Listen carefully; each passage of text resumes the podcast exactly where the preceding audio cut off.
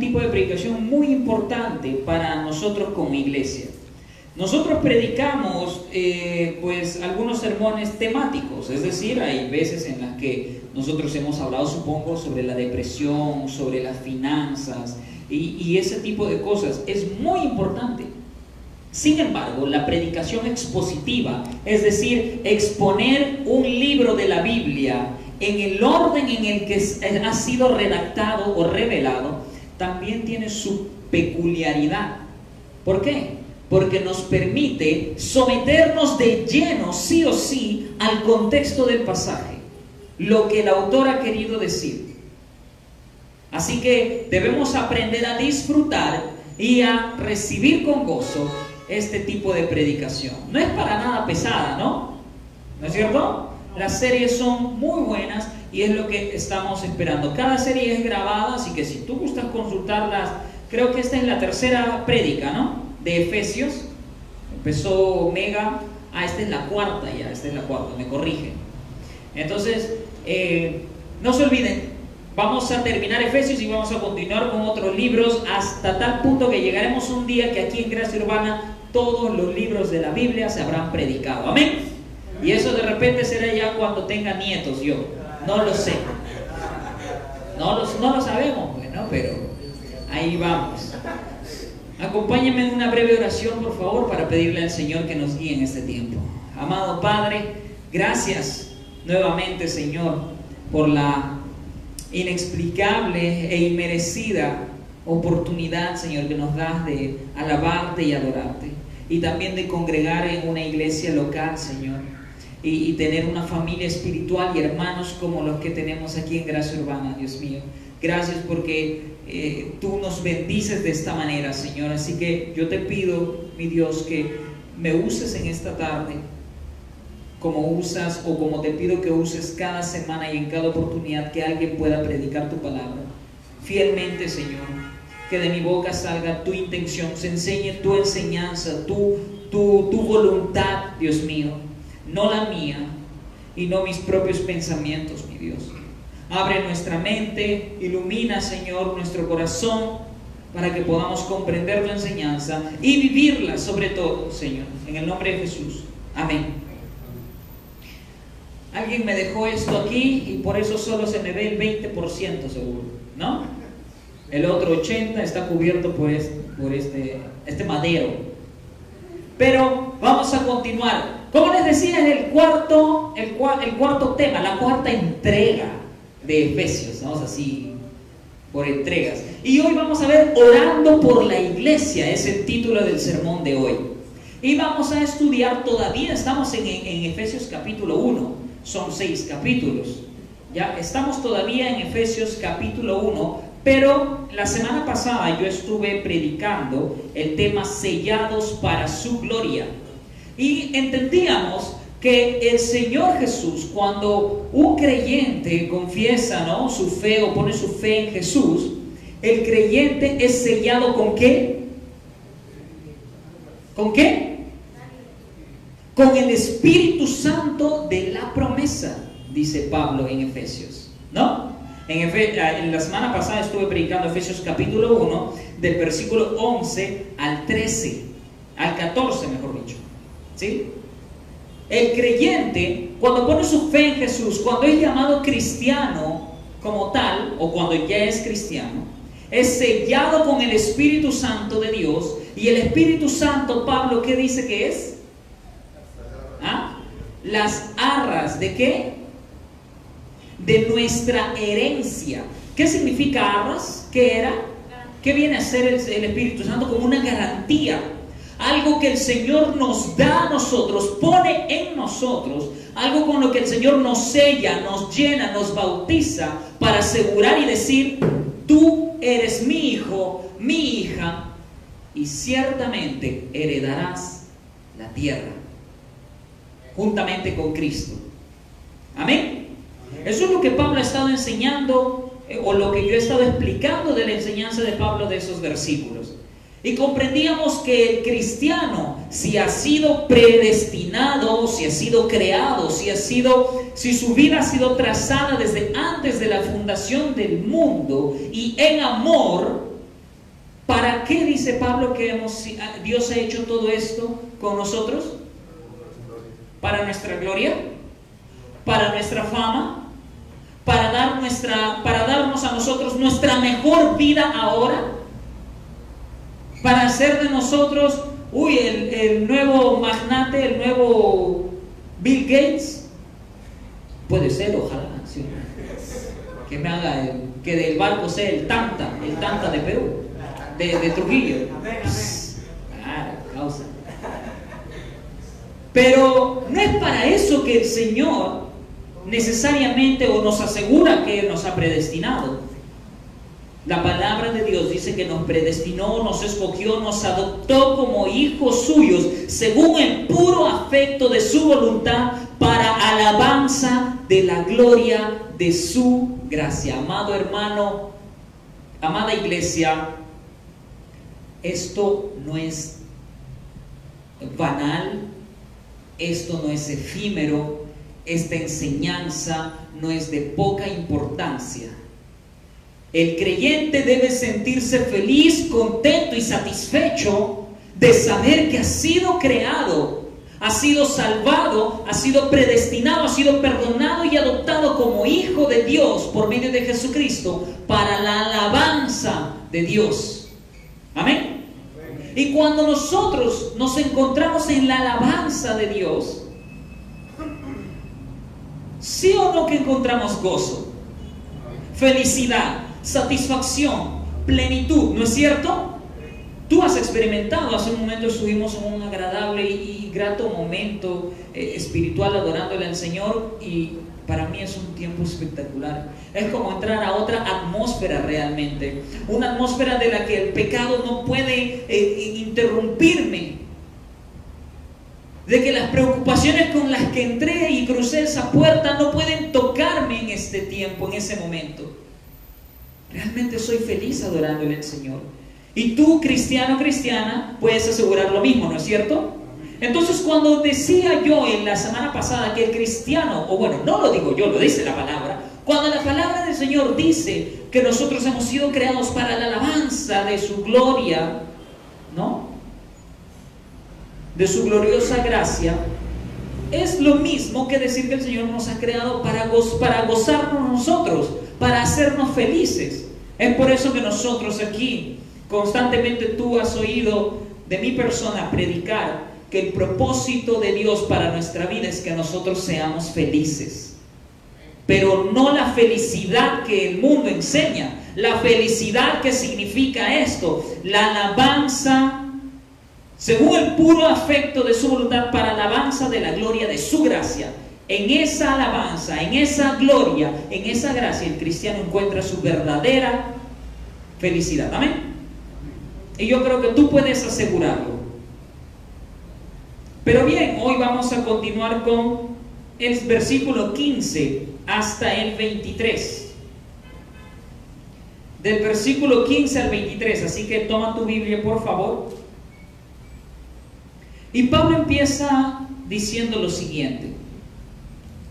Por esta causa también yo, habiendo oído de vuestra fe en el Señor Jesús y de vuestro amor para con todos los santos, no ceso de dar gracias por vosotros, haciendo memoria de vosotros en mis oraciones para que el Dios de nuestro Señor Jesucristo, el Padre de Gloria, os dé espíritu de sabiduría y de revelación en el conocimiento de Él, alumbrando los ojos de vuestro entendimiento, para que sepáis cuál es la esperanza a que Él os ha llamado y cuáles las riquezas de la gloria de su herencia en los santos y cuál la supereminente grandeza de su poder para con nosotros los que creemos según la operación del poder de su fuerza la cual operó en Cristo, resucitándole de los muertos y sentándole a su diestra en los lugares celestiales, y sobre todo principado y autoridad y poder y señorío, y sobre todo nombre que se nombra, no solo en este siglo, sino también en el venidero,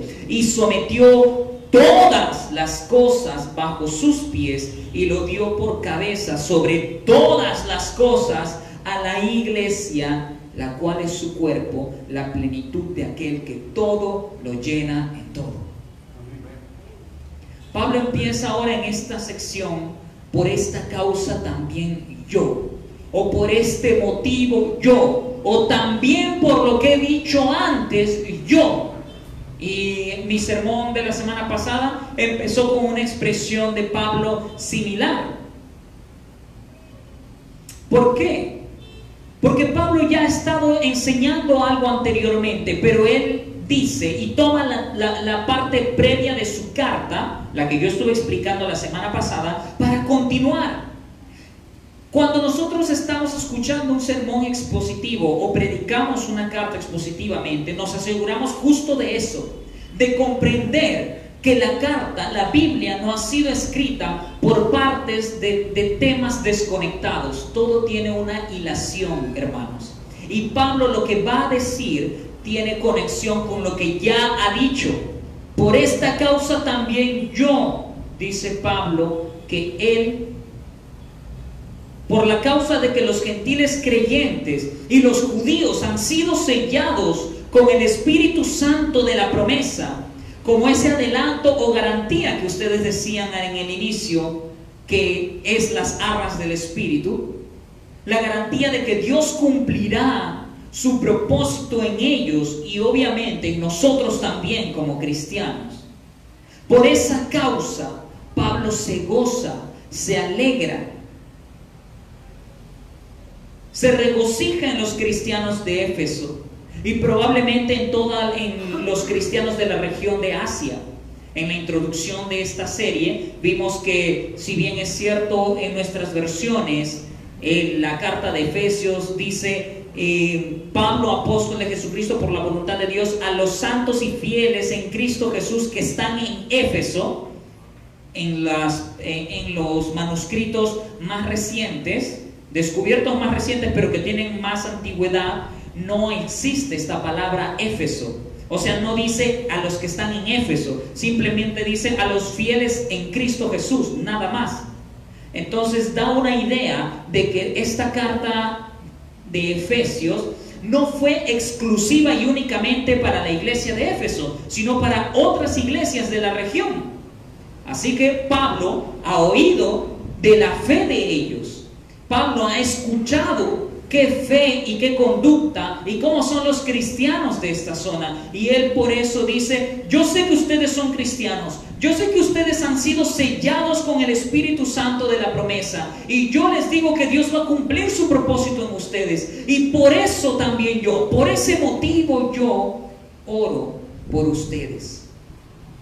Yo intercedo por ustedes. Pablo dice que él ora por los otros creyentes, por los otros santos, como Él les llama.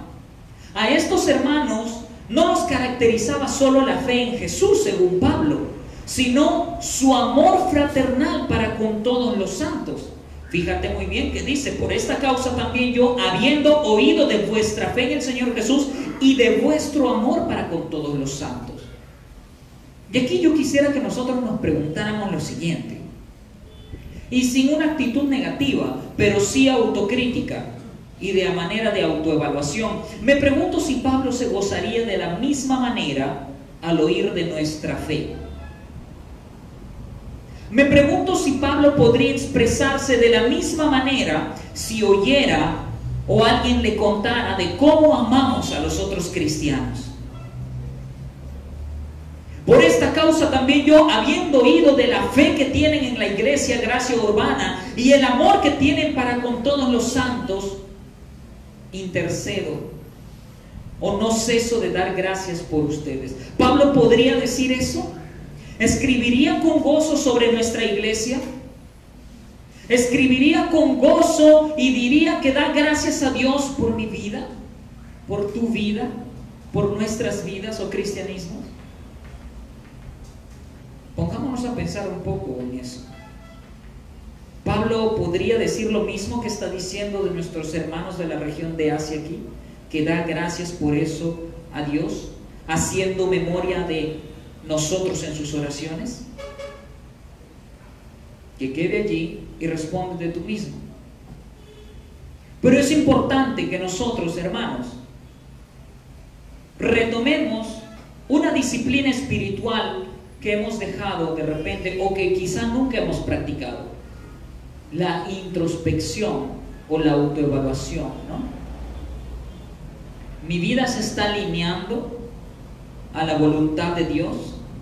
Esto que estoy haciendo o la manera como estoy haciendo las cosas, como estoy conduciendo mi vida emocional, mi vida eh, profesional, en mis estudios, en mi trabajo, en mis negocios, Dios aprueba realmente, es digno de ser alabado en mi vida.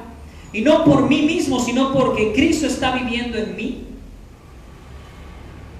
¿Hace cuánto no te pones a pensar acerca de tu cristianismo? ¿Hace cuánto no nos hemos sentado a meditar y a pedirle, Señor, ayúdame a ver esos pecados que yo no puedo ver? Porque hay pecados que tú no ves.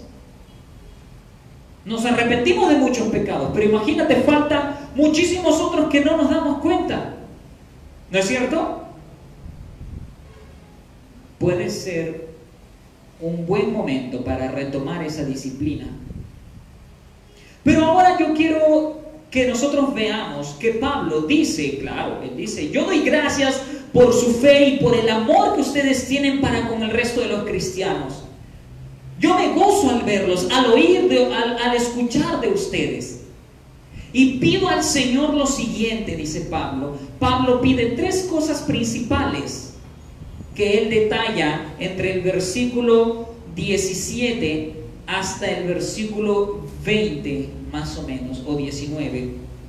Él dice que pide al Señor tres cosas. Número uno, pide ora, intercede por los cristianos de Éfeso para que Dios les ayude a entender la esperanza a la que Él los ha llamado. Número dos, pide para que puedan comprender las riquezas de la gloria de su herencia en los santos. Y número tres, pide para que puedan conocer la supereminente grandeza de su poder para con ellos. Juan Pablo es casi un poeta, ¿no? Es un gran escritor, Pablo. Claro que inspirado por el Espíritu de Dios. Pero escribe de manera fenomenal. Pero vamos a ver la primera parte la esperanza a la que Él os ha llamado. ¿Por qué para Pablo es tan importante que los cristianos de Éfeso y también para los cristianos de hoy en día nosotros podamos comprender a qué esperanza hemos sido llamados? Nuestra vida se mueve constantemente en base a esto, a una esperanza. ¿Recuerdan la canción Color Esperanza de Carlos Vives, creo que se llama? ¿De quién es? De Gianmarco, el otro. De, Marco, de Diego Torres, ¿no? El mundo, el ser humano, tiene todavía una voz, un eco en su interior que pide por cosas buenas que Dios ha puesto en nosotros, pero que lamentablemente el pecado ha tergiversado de alguna manera.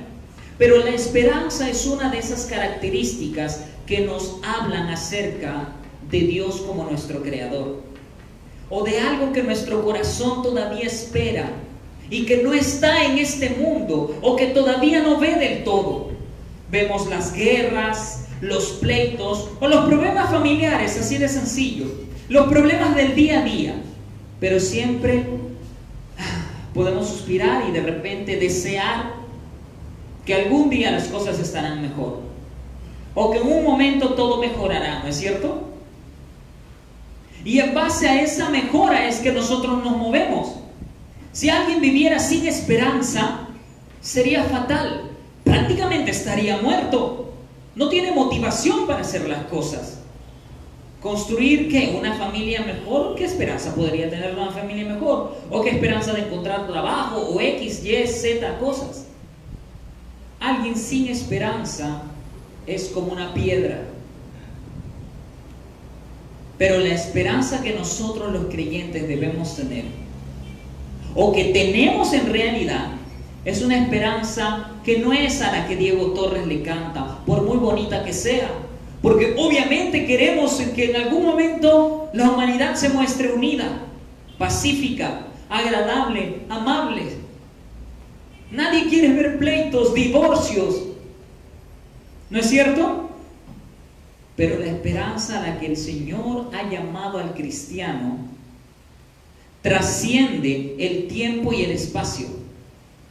Porque el Señor le ha dado o nos da una esperanza al cristiano que apunta a la eternidad.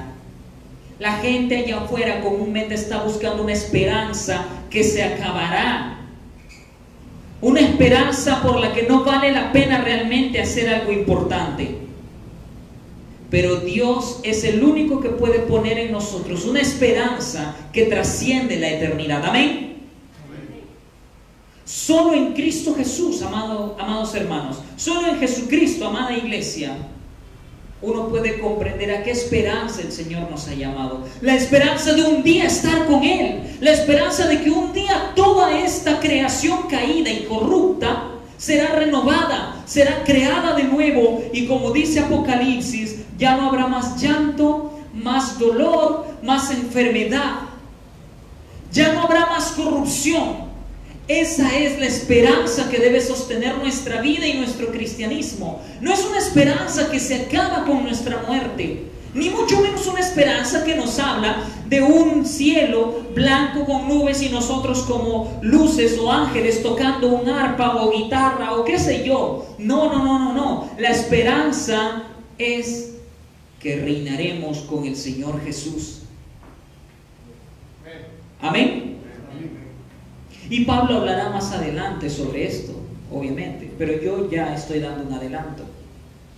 Pero Pablo también pide por una segunda cosa, las riquezas, para que el cristiano pueda comprender las riquezas de la gloria de su herencia en los santos, de la herencia de Dios en los santos.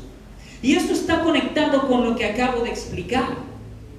Porque Puede ser que Pablo se esté refiriendo a las riquezas de la gloria que la herencia de Dios nos da a nosotros los santos en Cristo Jesús. Es decir, que gobernemos con el Señor Jesús esta tierra cuando Él regrese. Nosotros, no sé por qué, pero veo caras como si no lo creyeran. Hay que leer más nuestra Biblia, un poquito más, ¿no? Pero nosotros, amados hermanos, es por gracia y misericordia, pero así lo dice Dios, que nosotros reinaremos con el Señor Jesús, que nuestra herencia es esta tierra, pero que más adelante veremos, cabeza de todo es el Señor Jesús. Amén. Punto número 3. Pablo dice que también ora para que los creyentes puedan conocer la supereminente grandeza de su poder para con nosotros. Y es curioso la manera en cómo pide Pablo que lo dice, perdón, lo dice, mira el versículo 17 o del 16. No ceso de dar gracias por vosotros, haciendo memoria de vosotros en mis oraciones para que el Dios, ¿para qué Pablo ora? Siempre hagámonos esas preguntas cuando encontramos palabritas para o porque o debido, ¿no? Para, dice el, el, versículo 17. Pablo, ¿para qué estás orando? ¿Por qué intercedes por los cristianos y das gracias a Dios? Para que el Dios de nuestro Señor Jesucristo, el Padre de Gloria, les dé espíritu de sabiduría y de revelación en el conocimiento de Él. Ah, revelación fresca, dicen algunos. No, tranquilo, tranquilo. Alumbrando los ojos de vuestro entendimiento para que sepáis cuál es la esperanza a que Él os ha llamado y cuáles las riquezas de la gloria de su herencia en los santos. El Señor Jesús Pablo ora para que Dios, el Padre de nuestro Señor Jesucristo, alumbre nuestros ojos, abra nuestro entendimiento, alumbre nuestro entendimiento, dice, ¿Por qué el Señor tendría que alumbrar nuestro entendimiento? Pues probablemente porque está entenebrecido. Probablemente porque tenemos los focos apagados de nuestro entendimiento y no podemos ver como Dios ve. ¿No es cierto? El cristiano puede caer en esto. Podemos tener un cristianismo, pero que no experimenta gozo. Y no experimenta gozo porque no está viendo las promesas de Dios en su palabra. Pero para Pablo es tan importante que el cristiano sea un creyente pensante, alguien que razone, alguien que filosofe y alguien que pueda tener la seguridad intelectual o cognitiva de las promesas de Dios que Él dice, yo le pido al Señor que alumbre los ojos de su entendimiento, que les dé espíritu de sabiduría y de revelación en el conocimiento de Él. No sé de dónde pueden sacar, puede sacar la gente u otros hermanos u otros cristianos a quienes amamos mucho, pero tenemos que corregir. No sé de dónde sacan que no importa la doctrina o que la letra, mucha, mucha letra mata, sacando de contexto un versículo de, nuestra, de la Biblia. O no sé cómo podemos llegar a pensar que podemos tener una comunión con Dios sin conocerle realmente. No puede haber tal cosa. Puedes tener una comunión con un Dios que te, que te hayas creado, que nos estemos imaginando, pero si nuestra mente no ha sido alumbrada, no hay sabiduría y revelación del conocimiento de Dios allí, no está alumbrada, está entenebrecida, estás a ciegas adorándole a un tal Dios, pero probablemente no al Dios de las escrituras o de la Biblia. Y ojo con esto, hermanos, porque Pablo le está escribiendo a cristianos él hace un momento ha dicho que ha oído de su fe y de su amor. Así que nosotros podemos caer en lo mismo, amada iglesia. Y que Dios nos libre de eso y que nos pongamos las pilas ya. Amén. Y como te decía en el versículo 19, Pablo sigue pidiendo y dice, y también pido para que puedan conocer la supereminente grandeza de su poder para con nosotros los que creemos según la operación del poder de su fuerza, el poder de su fuerza, para que nosotros podamos conocer la supereminente grandeza de su poder, el poder de su fuerza. Pablo dice que esa fuerza es en primer lugar de Dios, no es nuestra.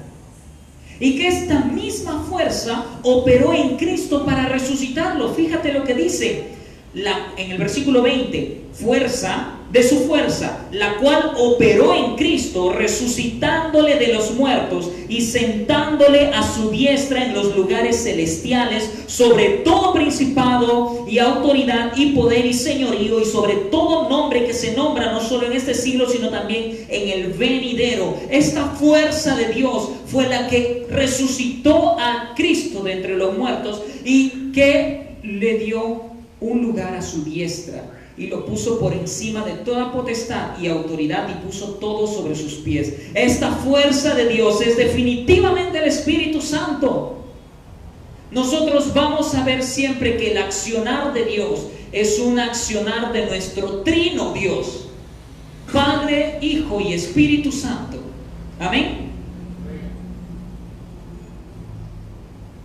Cristo, dice Pablo, dice la Biblia, que fue resucitado por este poder de Dios y sentado a su diestra, el lugar de mayor honra en toda la creación.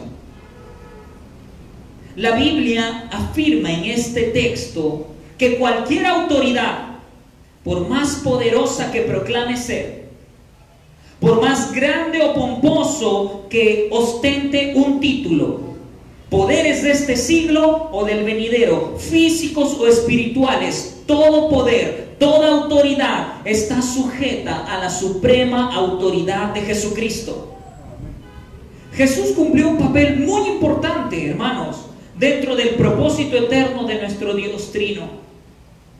Jesús vino al mundo a representar con fidelidad a una nación desobediente, Israel a ser el verdadero Adán fiel, porque el primero lamentablemente falló y nosotros fallamos con él. Jesús es el modelo de ser humano perfecto, sometido a la divina, santa y buena voluntad de nuestro Dios. En cambio nosotros, como Pablo también lo dijera en su carta a los romanos, todos nosotros a una nos hemos corrompido como si se tratara de una suerte de torre de Babel. Nos hemos unido para darle la espalda a Dios y buscar hacernos un nombre construyendo un reino falso en nuestros corazones. Pero Jesús, en cambio, no lo hizo así. Él vino y se humilló. En cambio, a nosotros nos humilla y lo primerito que hacemos es saltar y abrir nuestra boca.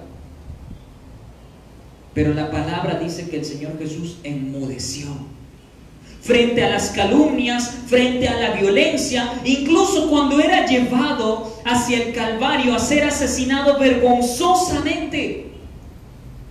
Yo te pregunto, ¿qué clase de rey es este? ¿Qué clase de rey muestra esta debilidad? Que no lucha, que no pelea y es más, que no tiene quien pelee por él. No es el tipo de Dios o autoridad que Israel esperaba, que los judíos esperaban, y no es el tipo de Dios o autoridad al cual gente gentil podría decir y confesar como su Dios. Y es más, nosotros así nada más no podríamos darle nuestra alabanza a un rey o a una autoridad con esa característica. Pero la batalla de nuestro Señor Jesús fue una batalla que nuestros ojos ciegos no podían ver del todo. Nuestro corazón corrupto, el corazón corrupto del ser humano, no podía percibir esta batalla. La victoria de Jesús fue una victoria a la que los sabios de este mundo le llaman locura. En cambio, su buena noticia llegó, pero con una envoltura de luto con una envoltura negra y sucia. Dios definitivamente, amada iglesia, no hace las cosas a la manera de los hombres. Amén. Yo creo que eso lo sabemos bien. Y acabamos de decir amén, pero a veces no nos gusta, ¿verdad? A veces queremos que las cosas se hagan a nuestra manera. Pero Dios no lo hace así. Dios lo hace a su manera, pero siempre su manera es buena, agradable y perfecta. Dios no hace las cosas como el hombre lo hace, no sana como los doctores de la tierra lo hacen, no provee como el jefe tirano de esta tierra lo hace, no hace justicia como los jueces terrenales lo hacen, no restaura como los psicólogos de este tiempo lo hacen. Él hace las cosas distintas pero perfectas. Y aunque la sangre de Dios se derramó en una aparente, aparente escena de fracaso mundial, en realidad el creador del universo, todopoderoso, levantó a su hijo de la muerte, el, el Dios poderoso, demostrando ser más fuerte que la muerte, que el Hades, que el diablo y que todas sus estrategias. Dios es poderoso. Cristo es victorioso. Cristo es nuestro Dios. Y por eso Pablo puede decir que Dios sometió todas las cosas bajo sus pies. A Cristo se le dio toda autoridad. Y ahora sí, pues, que alguien se atreva a meterse con él. Pues si bien es cierto que es manso como un cordero, pero por su gloria Él es el león de Judá. Y este poder que Pablo dice, este gran poder que Pablo quiere que los creyentes conozcan, conozcamos o experimentemos, es el poder de Dios. Y dice Pablo que ese poder obra en favor del creyente. Obra a nuestro favor.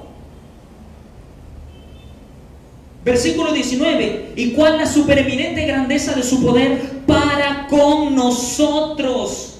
Los que creemos. No sé si hemos logrado vislumbrar esta realidad, el gran poder de Dios que transformó el mundo, que salvó a los pecadores, que resucitó a Cristo de entre los muertos, el gran poder de Dios que le dio toda la autoridad a Jesucristo, opera a nuestro favor. Opera para que nosotros podamos vencer el pecado.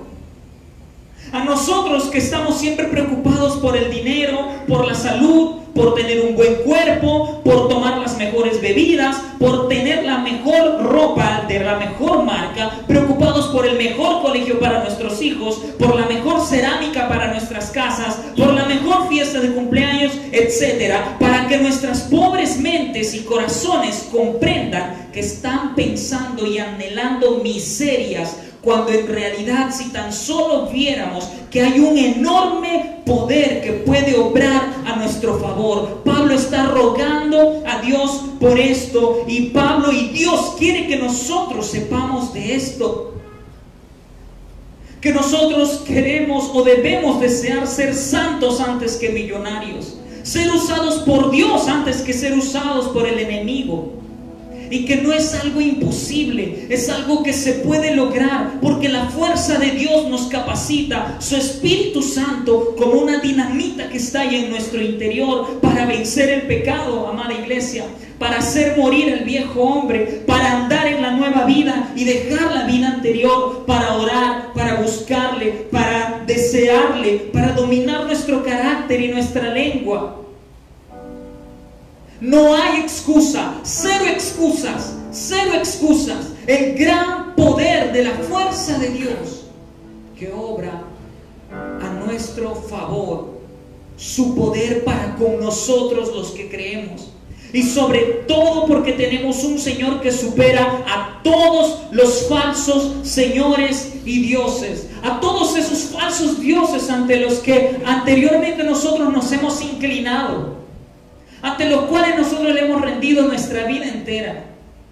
A quienes le dijimos, tómame, aquí estoy, haz conmigo lo que tú quieras, pero que han pagado mal. Y tú lo sabes. Pero ahora, ahora comprende esto.